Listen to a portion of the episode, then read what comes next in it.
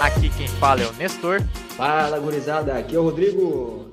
E tá começando mais um que é o meu. Que é o seu. Que é o nosso. Nimescast. O podcast do Núcleo de Implementação da Excelência Esportiva e Manutenção da Saúde da Universidade Federal de Santa Maria. Então, mais uma semana terminando e mais um Nimescast chegando, né, Nestor? Hoje o tema é esporte como ferramenta de inclusão social. A gente vem dando continuidade nos temas discutidos na segunda-feira na nossa live do NIEMS. A gente traz esses temas para o podcast também. Então, essa semana a gente falando de inclusão social, um tema muito importante, né, Nestor? Com toda certeza, Rodrigo. É um tema aí que é sempre bom a gente falar sobre, discutir, para realmente a gente poder criar essa consciência e poder sempre ofertar cada vez mais o esporte, levar o esporte a mais pessoas para que elas realmente se sintam inseridas dentro da comunidade. Só lembrando, a live do Niemes, ela aconteceu na segunda-feira, essa aqui com, com as equipes esportivas, falando sobre inclusão social. Segunda-feira, 18h30. Lembrando que a gente tem lives durante toda a semana, então terça e quinta é dia de treinamento funcional no Instagram do Niemes, então é arroba Niemes underline UFSM, sempre às 18h30. Quarta-feira a gente teve entrevista com quem, Rodrigo? Nessa quarta a gente teve entrevista com a Martine Grael, ela que é campeã olímpica e campeã mundial na vela. Então a gente vê o calibre né, de quem veio na quarta-feira com a gente. E na sexta-feira, hoje, caso tu esteja escutando esse podcast na data do lançamento, a gente tem entrevista com a Joana Maranhão, da natação, a nossa Jujuca, né? O apelido dela. Então, só para falar um pouquinho do que, que vai ter. Aos 12 anos de idade, ela participou nos Jogos Pan-Americanos de 1999, então, em Winnipeg. E com 16 anos, ela foi finalista nas Olimpíadas de 2004, em Atenas. E ela ficou em quinto lugar, 400 metros medley, que é a melhor colocação obtida até hoje por uma nadadora brasileira. Só para vocês terem um, um, gostinho aí de como é que vai ser a entrevista com ela. Então, vão lá, prestigiem. Ela também já foi medalhista de prata em Jogos Pan-Americanos. Então estejam presentes na live hoje aí, 18h30 no Instagram do Niemes. Excelente, então, né, Nestor? A gente vê que o Niemes está trazendo pessoas de muita importância no esporte brasileiro. E já emendando agora, semana que vem, a gente também tem duas estrelas né, do esporte. Na quarta-feira, a gente tem o Goiama, ele que foi atleta no tênis de mesa, né? Hoje é treinador. E na sexta-feira a gente tem a Hortência do basquete, né? Hortência mundialmente conhecida, jogadora de altíssimo nível, a gente fica muito feliz de estar com ela aqui nas entrevistas do Nieves. A rainha Hortência, né? E o Goiama aí que inspirou eu e o Rodrigo há um tempo atrás, aí até criamos um grupo no WhatsApp com homenagem a seu nome quando a gente estava na nossa busca por nos tornarmos jogadores de ping-pong, mas não deu muito certo. É, a busca na jornada do mesa tenista, né? Aí realmente a gente parou pelo caminho, mas a gente, à vontade, continua. É verdade. Sempre que a gente pode, a gente trava belíssimos duelos de TZ mesa. Claro que os duelos são belos pro nível meio do Rodrigo. Se a gente for jogar com qualquer outra pessoa, a gente tem uma, um desempenho pífio aí. Exatamente, mas a beleza está realmente na paridade dos adversários, né? E, e o nível que se assemelha para que a gente possa evoluir junto, né, Nestor? É magia da amizade que chama isso. É, e também a beleza está nos olhos de quem vê, né? Então isso. aí, nossos olhos, os nossos duelos no tênis de mesa são de altíssimo nível e oferecem um belíssimo espetáculo a todos que estão vendo. Seguindo então o, o nosso podcast aqui, dando prosseguimento ao programa, vamos lá falar inclusão social através do esporte. O que tu tem a dizer sobre isso, Rodrigo? Bom, a gente sabe então, Nestor, que o esporte e a inclusão social andam de mãos dadas, né? A gente for fazer um paralelo aqui, talvez a gente encontre que grande parte dos atletas de grande expoente brasileiro tenham vindo, né, sejam oriundos desses projetos sociais que envolvem as crianças né, e o esporte. É incrível como é que a gente consegue utilizar, falar desse tema né, e utilizar essa ferramenta para trazer a sociedade para dentro do esporte de uma forma belíssima, não é, Nestor? É, com certeza. Sim, como falaste aí, vários casos de atletas que se desenvolveram, que estão aí representando o Brasil através desses projetos sociais, e esses projetos sociais, eles não são simplesmente para formar atletas, né? Claro que é através do esporte, então o esporte tem um componente bastante forte, mas acaba formando cidadãos para a sociedade, porque os princípios que o esporte leva acaba transformando a vida desses jovens, né? Então, através do esporte, aprende questões de respeito, de disciplina, de respeitar tanto os seus limites quanto respeitar os limites dos outros, aprender a cooperar um com o outro. Mesmo sendo esporte, a gente pode pensar que talvez esportes individuais não ensinam isso, mas os esportes individuais e os coletivos acabam ensinando os mesmos princípios, né, Rodrigo? Então, essa questão de realmente aprender a conviver com o outro, aprender a respeitar a opinião dele. Nos esportes coletivos a gente vê mais isso, mas também nos esportes individuais, apoiar o amigo, entender qual é a limitação dele, entender qual é a sua limitação, entender como melhorar, são princípios que são ensinados através desses esportes sociais e através do esporte que acabam aí permanecendo ao longo da vida e auxiliando a, na formação de um futuro cidadão. Mas é isso mesmo, Nestor. A gente consegue observar grandes ganhos né, no, no chamado esporte formação, né, que é o esporte como ferramenta de formação de cidadãos. E a questão de estar tá realmente, entre aspas, duelando né, contra um adversário. Então, quer dizer, naquele momento ali, você tem um objetivo em comum a ser alcançado, mas em forma separada para os que são dos esportes individuais e dos esportes coletivos, esse sentimento de coletividade também presente. Né. É uma frase, uma frase bem interessante que eu ouvi esses dias.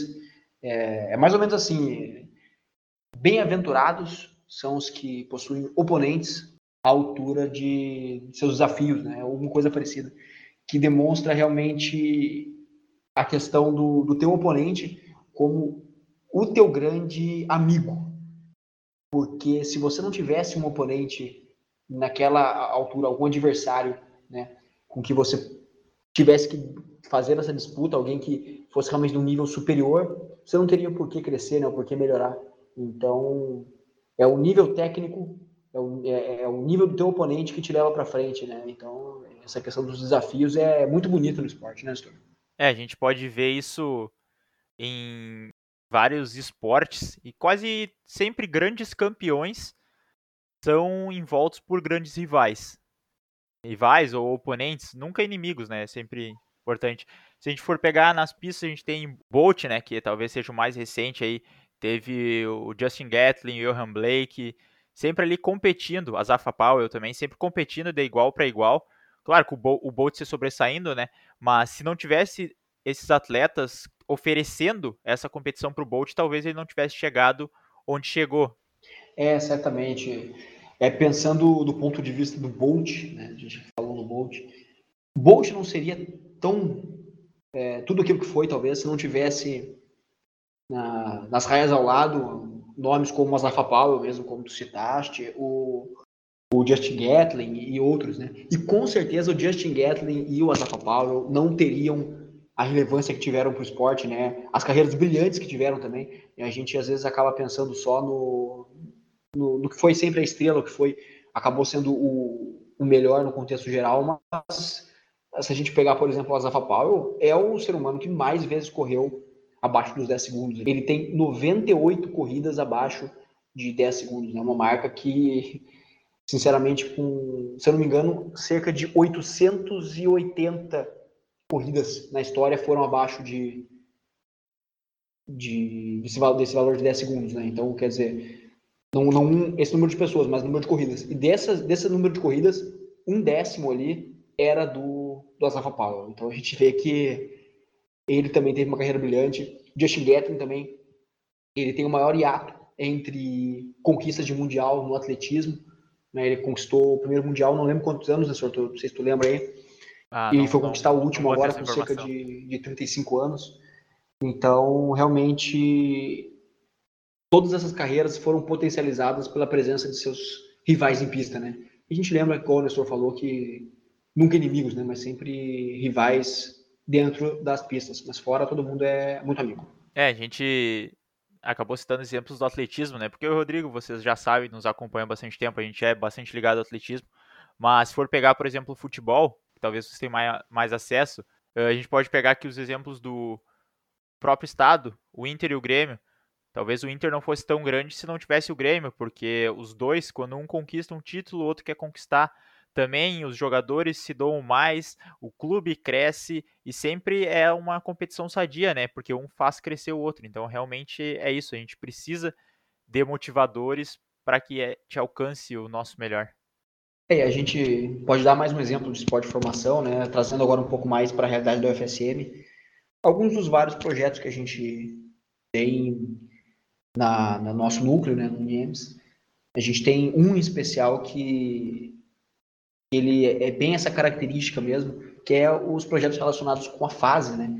Que é a Fundação de Apoio Socioeducativo aqui do Estado do Rio Grande do Sul.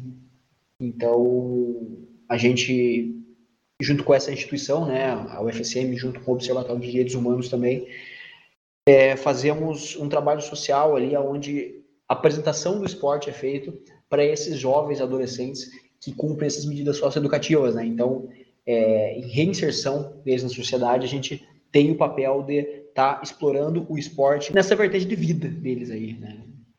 É, justamente. Então, esse projeto da fase a gente desenvolve com alguns esportes, né?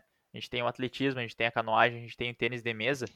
E, através destes esportes, a gente projeta que eles atuem de forma positiva nesses jovens, então, que forneça um rumo diferente para eles, que eles tenham uma nova visão sobre o esporte, sobre a vida. A gente tem teve um, um, projeto que aconteceu ali também, que é o Festival de Atletismo, que a gente leva o atletismo às crianças da comunidade, né? Então a gente já pode ver que as crianças visualizaram um novo esporte, visualizaram novos horizontes, essa visão diferenciada, uma nova possibilidade de mundo, para que elas vejam o esporte e queiram praticar, queiram mudar, queiram pensar de forma diferente, que é justamente isso que a gente está aqui para fazer através desses esportes. É, então, assim, eu acho que a gente vai terminando o, o, tema da semana, né? E a gente segue com o professor Luiz aí na epígrafe, não é, Luizão?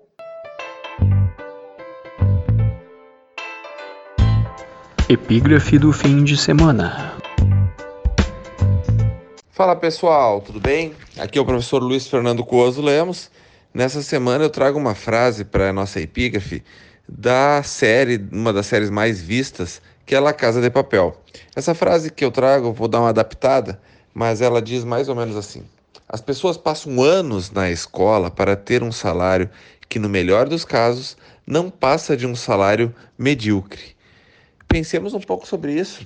Nós que estamos dentro do, da academia, estamos próximos à formação, a excelência em várias áreas, será que a educação, será que o conhecimento não tem que ser mais bem valorizado?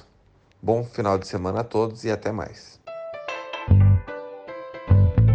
Com essas belas palavras, então, a gente vai encerrando mais uma epígrafe, né? O professor Luiz sempre muito assertivo na escolha das frases né, que a gente traz aqui no programa. E a gente vai ficando por aqui, né, Nestor? Lembrar o pessoal aí que a gente tem rolando todos os dias no Instagram a partir das 18h30, no arroba underline UFSM. Lives diárias, né? Então. É, a gente pode ver, só lembrando aí que o Rodrigo já falou dos horários das lives e dos dias, a gente consegue perceber aí o que, que o professor Luiz está assistindo, né? Ou está escutando, né, Rodrigo? Isso era uma conversa que a gente tinha fora aqui do programa. Conforme as suas epígrafes aí, conforme as frases que ele traz, a gente sabe que agora ele tá assistindo La Casa de Papel aí, que recentemente estreou a quarta temporada. Pois é, confesso que eu parei na segunda, Nestor. Parei, nem, nem sei se eu vi a segunda, vi, eu não vi, foi a terceira. Mas dizem que é bom, né? É, eu nem cheguei a ver, mas se o professor Luiz tá falando aí que deve ser uma boa série, talvez eu inclua aí na minha lista. Mas. Certamente. Mas a gente vai ficando por aqui então. Agradecemos a presença de vocês. Não esqueçam sempre, hidratação é muito importante, né, Rodrigo? Positivo. Então é isso, pessoal. A gente vai ficando por aqui. Um forte abraço, valeu e eu fui. Valeu, pessoal. Até semana que vem. Falou!